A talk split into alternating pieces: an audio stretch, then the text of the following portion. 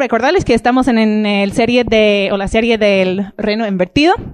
Y cuando hablamos de eso, es que en el mundo muchas veces el poder se usa para abusar, ¿verdad? De los, o, oprimir a los débiles. Y lo que vemos en el libro de Lucas em, es al revés, como, eh, como Dios, eh, por medio de Jesús, restaura la dignidad que Él ha puesto en nosotros como, em, como fuimos creados en su imagen y semejanza que podemos sufrir con dignidad, incluso porque Jesús está cerca en eso.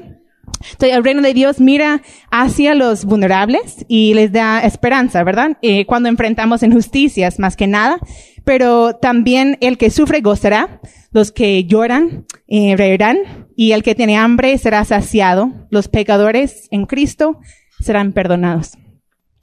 Eh, si me acompañan, podemos ponernos en pie para la lectura de la, de la palabra. Creo que va a estar ahí también. Ajá. Lucas capítulo 2, versículos 41 a 52. Esto es en NBLA, la palabra del Señor. Los padres de Jesús acostumbraron a ir a Jerusalén todos los años a la fiesta de la Pascua. Y cuando él cumplió 12 años, subieron allá conforme a la costumbre de la fiesta. Al regresar ellos, después de haber pasado todos los días de la fiesta, el niño Jesús se quedó en Jerusalén, sin que lo supieran sus padres. Y suponiendo que iba en la caravana, anduvieron camino de un día y comenzaron a buscar a Jesús entre los familiares y conocidos. Cuando no lo encontraron, volvieron y lo buscaron en Jerusalén. Después de tres días lo encontraron en el templo, sentado en medio de los maestros, escuchándolos, haciéndoles preguntas. Todos los que le oían estaban asombrados de su entendimiento y de sus respuestas. Cuando sus padres lo vieron, se quedaron maravillados y su madre le dijo, hijo, ¿por qué nos ha tratado de esta manera? Mira, tu padre y yo te hemos estado buscando llenos de angustia. Entonces él les dijo, ¿por qué me buscaban? ¿Acaso no sabían que me era necesario estar en la casa de mi padre? Pero ellos no entendieron las palabras que él les había dicho. Descendió con sus padres y vino a Nazaret y continuó sujeto a ellos. Y su madre atesoraba todas estas cosas en su corazón. Y Jesús crecía en sabiduría, en estatura y en gracia para con Dios y los hombres. Oramos. Gracias Dios por tu palabra, también por Lucas, quien eh, nos ha impartido este libro. Pido que podamos tener corazones abiertos, mentes también para escuchar tu palabra, para ser transformados eh, por medio de ella. También bendigo a Uriel, quien viene a impartir la palabra, que pueda seguir eh, la guianza de tu espíritu y que seamos fieles en cuanto a lo que quieres para nosotros el día de hoy. En tu nombre oramos. Amén. Amén. Gracias, Linnea pueden tomar su lugar. Estamos viviendo eh, en un mundo que actualmente no sabe quién es y es un mundo que no sabe lo que quiere. Mm, yo leía noticias y una de las noticias un poquito más, no tan reciente, no es de este año. El primer país de Centroamérica en tener un matrimonio igualitario lo tuvo y esa pareja estuvo luchando por cinco años para poder que les dejaran casarse. Y cuando por fin se aprobó la ley, pasaron ocho minutos y se casaron. Y se divorciaron a los días. Vivimos en un mundo que no sabe lo que quiere. No sabe por qué hace lo que hace. No comprende quién es. Vivimos en un mundo que confunde a la juventud y a los niños, que les quiere decir a los niños quiénes son en lugar de afirmarlos en quienes ya son. Vivimos en un mundo donde el joven crece sin saber qué hacer con su vida, no sabe qué estudiar y, no sabe por qué debería de estudiar cierta carrera. Este mundo caído a causa del pecado está en una crisis al no entender su identidad ni para qué fue hecho.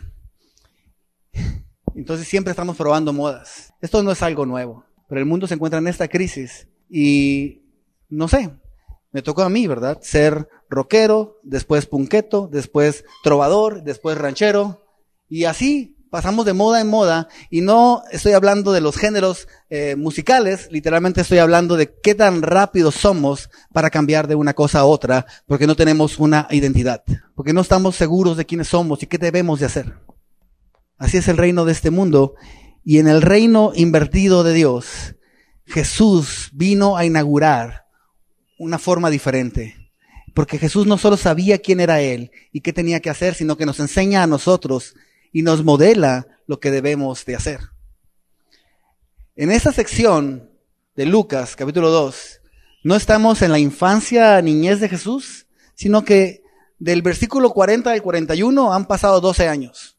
Ya Jesús tiene 12 años de la última vez que en el versículo 40 se encontraba en la presentación del templo. Este relato no está unido entonces, del versículo 41, no está unido al que antecede por la distancia temporal, ni tampoco a lo que le sigue por la misma razón. ¿Por qué? ¿Por qué Lucas agrega este relato aquí en medio? ¿Por qué agrega esto? Yo sé que hay películas de la adolescencia de Jesús, a mí me tocó ver algunas. Jesús, cuando José estaba de carpintero y Jesús de niño, José cortó mal y dijo, ah, Dios mío, corté de más la tabla y ¿qué voy a hacer? Y Jesús llega y les tira. ¿Verdad? Y muchos milagros. Me tocó ver esas películas y yo estaba maravillado con esas películas. Actualmente hay una película que se llama El Mesías, que está en una de las plataformas populares de hoy y habla de Jesús en esa etapa como de 11, 12 años. Y Jesús está descubriendo quién es en esa película. Él no sabe quién es. Pero no es lo que el relato bíblico nos dice.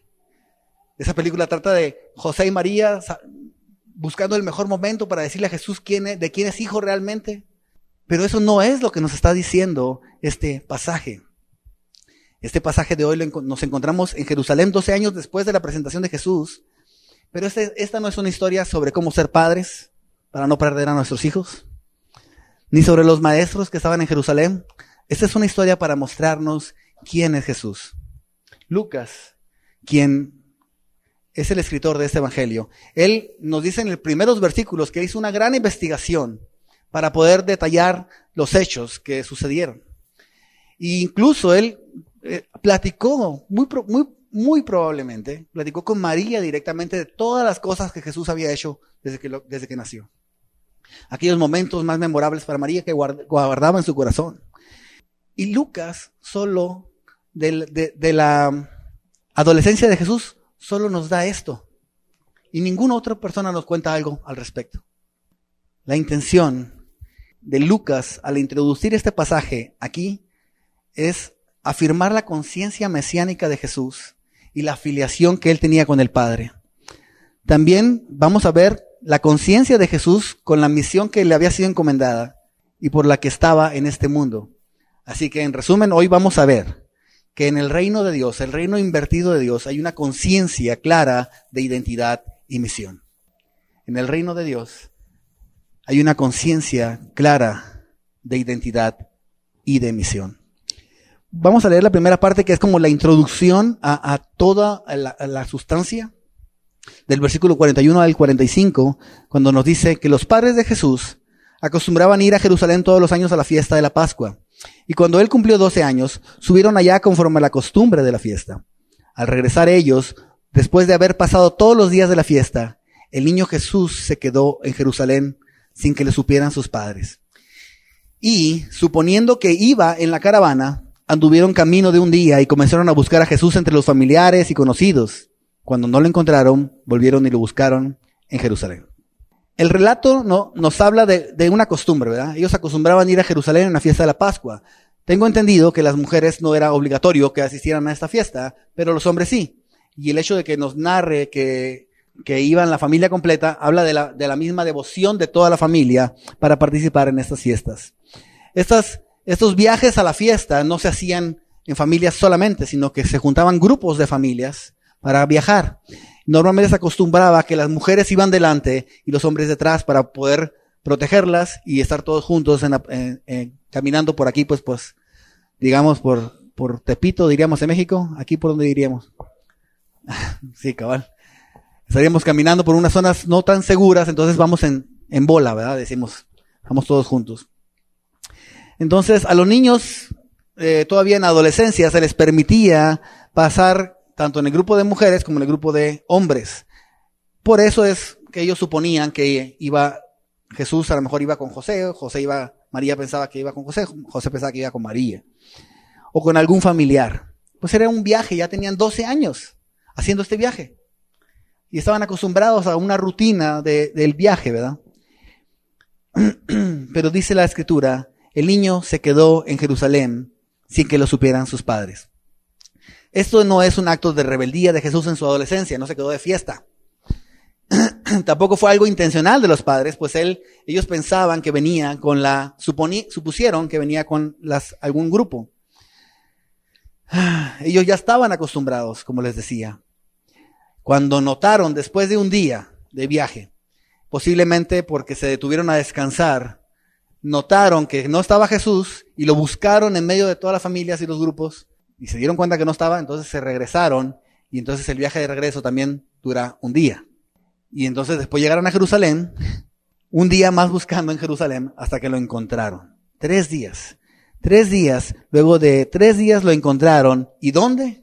En el templo, ¿verdad? Verso 46. Y esto ya es la sustancia y vamos a leer todo el resto del pasaje hasta el 52. Después de tres días lo encontraron en el templo, sentado en medio de los maestros, escuchándolos y haciéndoles preguntas. Todos los que le oían estaban asombrados de su entendimiento y de sus respuestas. Cuando sus padres lo vieron, se quedaron maravillados y su madre le dijo, Hijo, ¿por qué nos has tratado de esta manera? Mira, tu padre y yo hemos estado buscando llenos de angustia.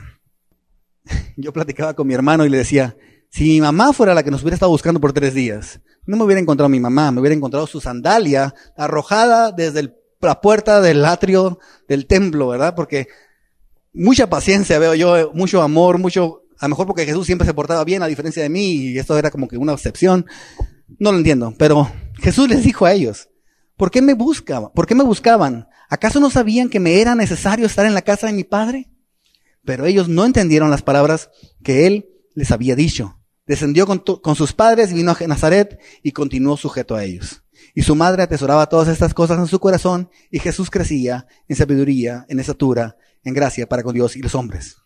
Jesús estaba con los maestros de la ley, pero en estas fechas de Pascua no solamente eran los maestros de que estaban cada sábado, eran los que venían de todos los lugares, grandes maestros, grandes eruditos para enseñar.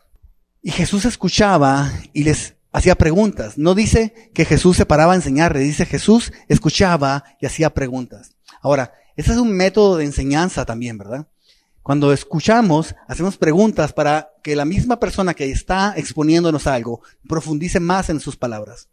Aquí yo tuve una confrontación personal. ¿Cuántas veces estoy con alguien y escucho verdaderamente y hago preguntas de lo que esta persona me dice? Normalmente cuando alguien me está diciendo algo, yo ya estoy pensando en qué responderle antes de que termine de hablar. Más cuando estoy tratando de con alguien que yo sé que piensa diferente a mí. La verdad es que somos muy rápidos para dar opiniones, pero no sabemos hacer preguntas para que la misma persona ayude a mejorar la idea que nos está hablando. Las personas hoy en día ven un post en una red social, lee el título de la publicación y sin leer la publicación comenta. Comenta duro y a la cabeza, ¿verdad? Él no, él no está preguntando algo de lo que dice el artículo, está comentando sobre el tema, no está preguntando nada al respecto. Él está eh, enseñando, entre comillas, corrigiendo, exhortando. Básicamente él se cree una Biblia andante, ¿verdad? Porque corrige, enseña, exhorta y confronta, pero no tiene ni idea de qué está corrigiendo. No tiene ni idea. Bueno, el título. Y también cuando lo hacemos en persona. En persona también tenemos estas mismas actividades. Platicamos con alguien y nos está hablando de algo y entonces ya encontramos nosotros el primer pip de que está mal, ¿verdad? Y ya queremos, ya estamos pensando en nuestra respuesta antes de terminar de escuchar a las personas. Solo nos importan nuestras opiniones. No estamos, no nos están importando las personas. Cuando no escuchamos a las personas, no nos importan ellos. Tenemos que aprender a escuchar a las personas. ¿Por qué piensan así? ¿Por qué sienten así? Y hacerles preguntas para poder indagar más y que sea el Espíritu Santo y no yo quitarle la chamba al Espíritu Santo de convencerlo. Yo puedo persuadir a la persona, pero también puedo persuadir, ¿cómo lo voy a persuadir si no lo entiendo, si no lo escucho? Bueno, Lucas, del, del diálogo que tenía el niño Jesús, este adolescente, con los maestros, no nos dice una palabra de lo que estaban hablando. Porque eso no es lo importante. El énfasis es que Jesús dejó asombrados a estos maestros de la ley dentro de ese mismo relato nos narra que los padres le preguntan con angustia, con tensión, hijo, ¿por qué nos has tratado de esta manera? Mira, tu padre y yo te hemos buscado llenos de angustia. Claro, tres días pensando en qué podría haberle pasado a tu hijo es suficiente para estar estresado. Cinco segundos, ¿verdad? Cinco segundos. Una vez se nos perdió Judas cinco segundos en una habitación de cuatro por cuatro. Se escondió detrás de una librera, un sillón. ¿Y dónde está? ¿Dónde está? Miramos la puerta, no pude abrir la puerta, era un bebé. Cinco segundos. Y fue una angustia. Hasta que, ve, aquí estoy. Y nosotros como que, el respirar. Tres días. Es suficiente para una angustia. Jesús responde y les pregunta, ¿por qué me buscaban? ¿Acaso no sabían que me era necesario estar en la casa de mi padre? Me era necesario. Era necesario. Estas dos palabras mencionadas por primera vez en el Evangelio aquí. Es necesario. Con estas palabras Jesús va a hacer grandes declaraciones en un futuro, a lo largo de todo el Evangelio. Por ejemplo, Él dice, es necesario que predique, ¿verdad? Debo anunciar las buenas nuevas del reino de Dios, dice Lucas 4, 43. Es necesario que sufra. Jesús dijo, el Hijo del Hombre debe padecer mucho y ser rechazado por los ancianos. Lucas 9. Es necesario que estuviera con Saqueo. Jesús cuando llegó al lugar, en, Lucas 19.5, dice, miró hacia arriba y le dijo a Saqueo, date prisa y desciende porque es necesario, debo quedarme en tu casa. También dijo que era necesario en Lucas 24.7 que fuera entregado, crucificado y que resucite, diciendo que el Hijo del Hombre debía ser entregado en manos de hombres pecadores y ser crucificado y que resucitase al tercer día. Era necesario. Era necesario en este pasaje. Lo usa por primera vez Jesús y lo hace en relación con su Padre. Es necesario, dice, que estuviera en la casa de mi Padre. Jesús nos modela Jesús nos modela una conciencia clara de identidad y misión. Jesús nos modela que Él es consciente a sus 12 años de quién es Él y cuál es su tarea. Y lo hace siempre definiéndonos en relación con el Padre. Él dice, ¿acaso no sabían que me era necesario estar en la casa de mi Padre?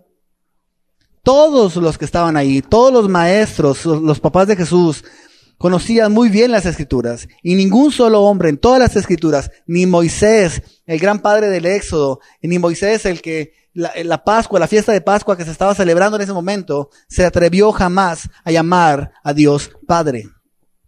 Ni David, cuando recibió la enorme visión de lo que sería su reino, ni Salomón, cuando construyó el templo, dijo jamás la expresión a Dios como su Padre. La expresión de Jesús es única y es un único el vínculo que tiene Jesús con el Padre, sin duda. Esta, este vínculo con el Padre lo hace ser atraído a estar en la casa de su Padre, a estar en, los, en lo que tiene que estar haciendo, en lo que hace su Padre. Este vínculo que él tiene. José y María no entienden lo que les está diciendo, es decir, no alcanzaron a comprender, a discernir el alcance de estas palabras de Jesús. Claro, Jesús tiene 12 años y tiene una clara conciencia de quién es y de lo que debe hacer. Hoy ahí vemos, hay jóvenes. Yo tenía 27 años y no sabía ni qué quería hacer en mi vida. Estos sucesos de Jesús con esta clara conciencia mesiánica de quién es y de lo que debe hacer, nos muestra una cosa más. Una cosa que si bien no ha ocurrido en este momento del relato de Lucas, sucederá poco más de 20 años después. Porque este niño al que perdieron por tres días en el templo, lo perderían por tres días nuevamente, pero en las más oscuras sombras de la muerte tres días, en los cuales, tras sufrir el más cruel de los sacrificios impensables por María, sería apartado de ella y de todos los que estaban con él, para luego volver a resucitar al tercer día.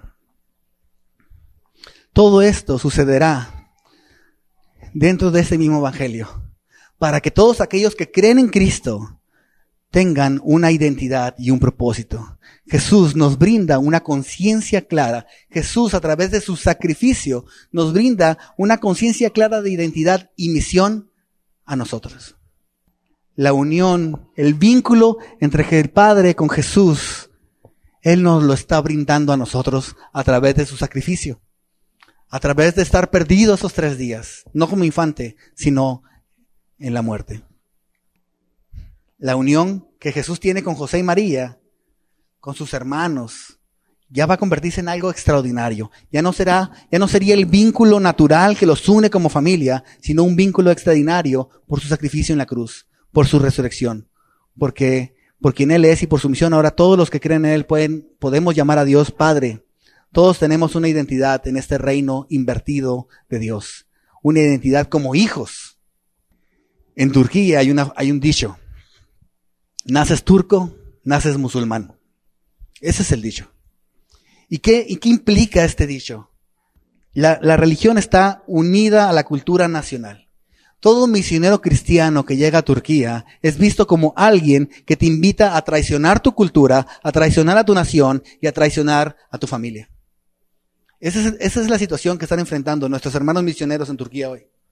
Pero en el reino invertido de Dios, no son las naciones las que determinan los lazos familiares sino que son en Cristo, donde toda persona, de toda etnia, de toda nación se convierte en familia. Porque ya no decimos nosotros solamente mi Padre, ahora decimos nosotros Padre nuestro. Eso nos convierte a todos en hermanos. Eso nos hace una familia. No importa el color, no importa la altura, no importa la anchura. Todos somos hermanos. Y es hermoso poder encontrar familia. Y como extranjero en Guatemala, te prometo, que extraño a mi familia, extraño a mi familia, claro, mis hermanos, mis sobrinos, pero no nos hemos sentido solos, porque tenemos familia. La iglesia nos ha abrazado desde que llegamos a Guatemala. La iglesia que está unida por una sangre más poderosa que el vínculo de sangre natural, que es la sangre de Cristo. Entonces, Jesús vuelve, vuelve con sus padres, se sujeta a sus padres terrenales, porque vivir para Dios no es excusa para sujetarse a sus padres terrenales en esta edad temprana de su vida. Jesús está sujeto a sus padres como cualquier otro niño.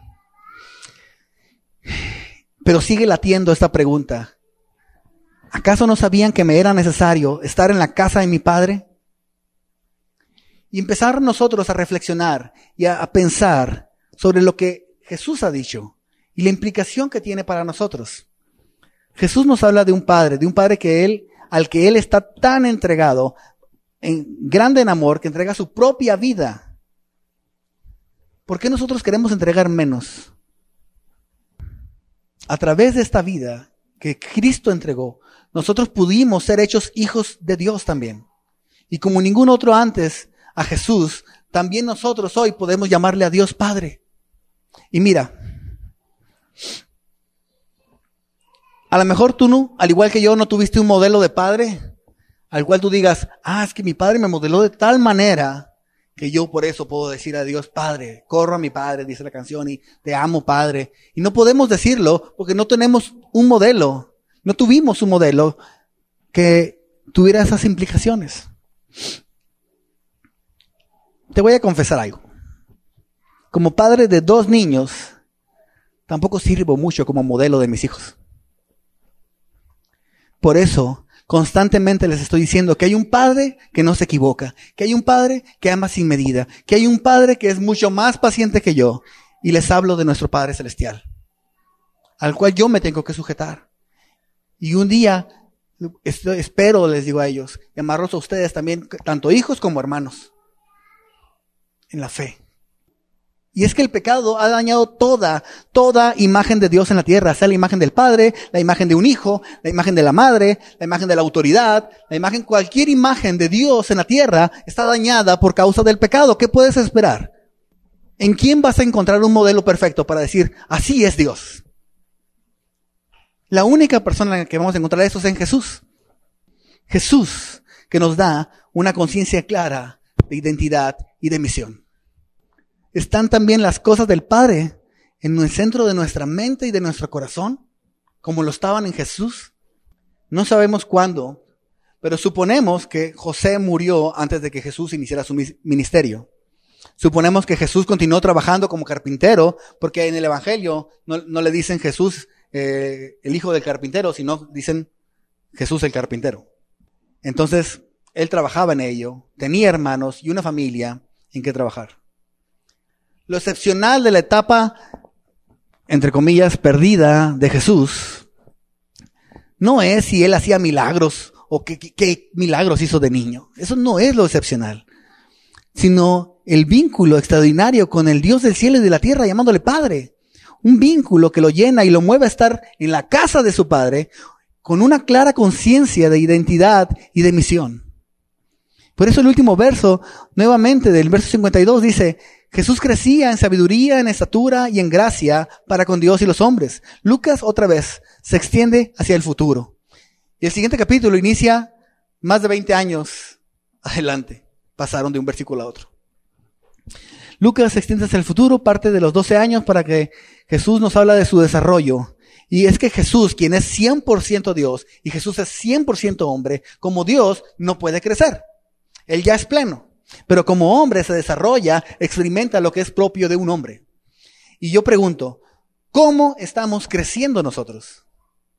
¿Cómo estamos ayudando a los jóvenes a crecer? ¿Cómo guiamos a los hijos a crecer? ¿Estamos nosotros creciendo en sabiduría y en gracia? ¿Están los jóvenes a nuestro alrededor siendo guiados a crecer en sabiduría? ¿Y nuestros hijos? ¿Crecen en sabiduría y en gracia delante de Dios? Son preguntas que me, que me confrontaron en mi vida y, que te las comparto, porque yo no puedo solo con ellas.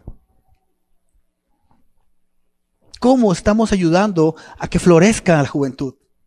¿Cómo estamos ayudando a crecer en sabiduría y en gracia delante de Dios? Lucas nos está enseñando un niño de 12 años con una conciencia clara de identidad y de misión. La iglesia es el resultado de la misión de Dios y a la vez, así como Jesús ahora podemos por Cristo ser hijos de Dios y nos ha encomendado una misión, ir y hacer discípulos. Por eso constantemente los estamos invitando a ser discípulos. Esa es nuestra misión. Tu identidad es que eres hijo de Dios. Nuestra misión es, somos hechos, estamos aquí para hacer discípulos. Hagámoslo. ¿Cuánto de mi tiempo se está yendo en hacer discípulos? Y tú me dices, sí, pero tú eres el pastor, tú deberías hacer discípulos. No, todos somos llamados a hacer discípulos. Todos. Y yo, yo cuando platicaba con Ana me decía ella, ¿cuál es tu sueño de un día en qué quieres ser? ¿Astronauta? ¿Qué quería ser? Nada. O sea, yo no, nunca soy, mi sueño es trabajar en algo y hacer discípulos en algo, lo que sea. Si es barrendero, barrendero. Si es pintar casas, pintar casas a domicilio y todo. Si es eh, arreglar carros, ahí me los arreglo. Pero he trabajado en muchas cosas en mi vida y, te prometo, o sea, llevo más de la mitad de mi vida trabajando. Sí, más de tres cuartas de partes de mi vida trabajando. Y en todo ello, lo único que me he encontrado plenitud es que mientras que haga lo que tengo que hacer para sobrevivir, para que Dios me siga proveyendo, es hacer discípulos. Y eso no, exime a que Dios haya llamado a ti a ser bombero, a ser escritor, a ser policía. Lo que Dios ha llamado y está bien. Encuentras plenitud en ello y está bien. Pero si nomás estás en ello y no estás haciendo discípulos, creo que no puedes encontrar plenitud al final. Que haya en nosotros el mismo sentir que hubo en Cristo Jesús y sea lleno nuestro corazón de la palabra y vivamos para Dios con el propósito de glorificarlo pero cuánto de nuestra vida, cuánto de la vida que tenemos, la vivimos para nosotros mismos. Para tener, cuánto de la vida, cuánto tiempo invierto en tener un buen matrimonio, en tener buenas calificaciones, en tener una buena familia, en ser un buen hijo. Y son cosas buenas. Pero los matrimonios fallamos constantemente. No siempre salimos bien en nuestras notas escolares o nuestros trabajos. Nuestras familias no siempre lucen como quisiéramos. Por eso es que no podemos encontrar nuestra identidad, no podemos poner nuestra identidad en nada que hay aquí en la tierra. Por eso nos está llamando Dios a encontrar nuestra identidad en que somos sus hijos y en que vivimos para su misión. Nuestra identidad como hijos es inamovible. La misión que se nos ha encomendado de hacer discípulos a las naciones, las podemos hacer desde cualquier oficio una mujer guatemalteca que estaba yendo de misionera a Asia. Ella tiene maestría y tiene doctorado y estudió esta maestría y este doctorado para poder usarlo para para viajar y poder eh, servir como misionera en otros lugares. Pero lo que le abrió las puertas a este país, Albania creo que era, no me acuerdo, lo que le abrió la puerta fue hacer dulces típicos guatemaltecos. Eso fue lo que le abrió la puerta. Ahora, obviamente su, no dio aquí su maestría ni su doctorado. Eso le dio los fondos para poder iniciar. Y muchas cosas más. Pero no sabemos ni por dónde ni cómo Dios nos quiere usar a veces. Pensamos que tenemos que tener cierta preparación, pero Dios nos dice, ¿eres nacido de nuevo? Sí.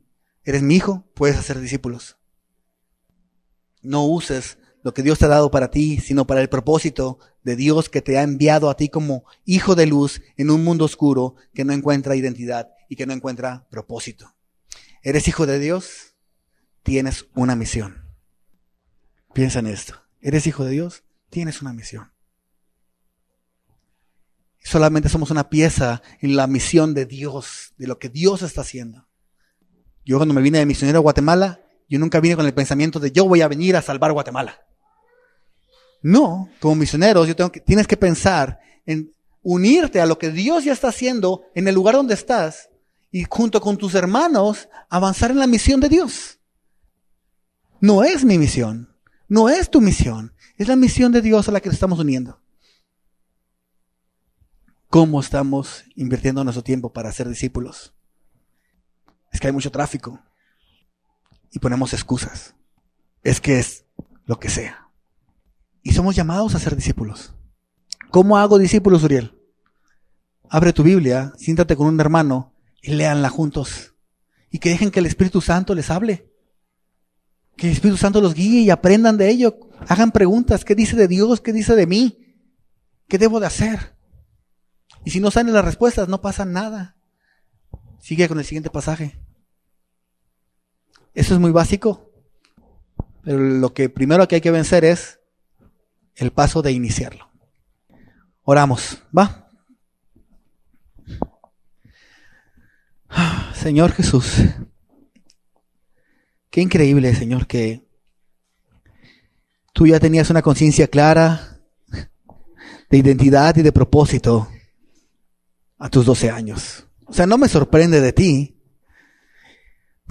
pero como quisiéramos nosotros que nuestros niños, nuestros jóvenes, nosotros a la edad en la que estamos y nos encontramos en este momento, tener claro esto y vivir así. Vivir confiando en que no somos lo que hacemos, sino que somos lo que tú hiciste por nosotros. Somos tus hijos. No somos lo que hacemos porque te servimos, no somos lo que hacemos porque trabajamos, somos lo que somos por lo que tú hiciste y no por lo que algo que nosotros hayamos hecho.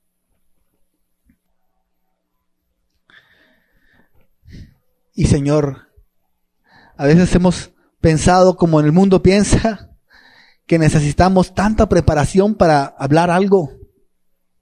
Y sin duda, queremos ser preparados. Pero el conocerte a ti, Señor, que es una de las cosas más extraordinarias y profundas del universo. Lo podemos hacer tan sin sencillo, tan simple, como abrir nuestras Biblias y leerla. ¿Por qué no haríamos esto, Señor, verdad? Perdona nuestros temores, perdona nuestras excusas. Queremos retomar nuestro compromiso de vivir para ti en todo lo que hacemos y exaltarte. Y te agradecemos por brindarnos a nosotros una conciencia clara de identidad y de misión. Glorifica tu nombre, Señor, mientras te adoramos y exaltamos por lo que tú has hecho y por quien tú eres. Amén.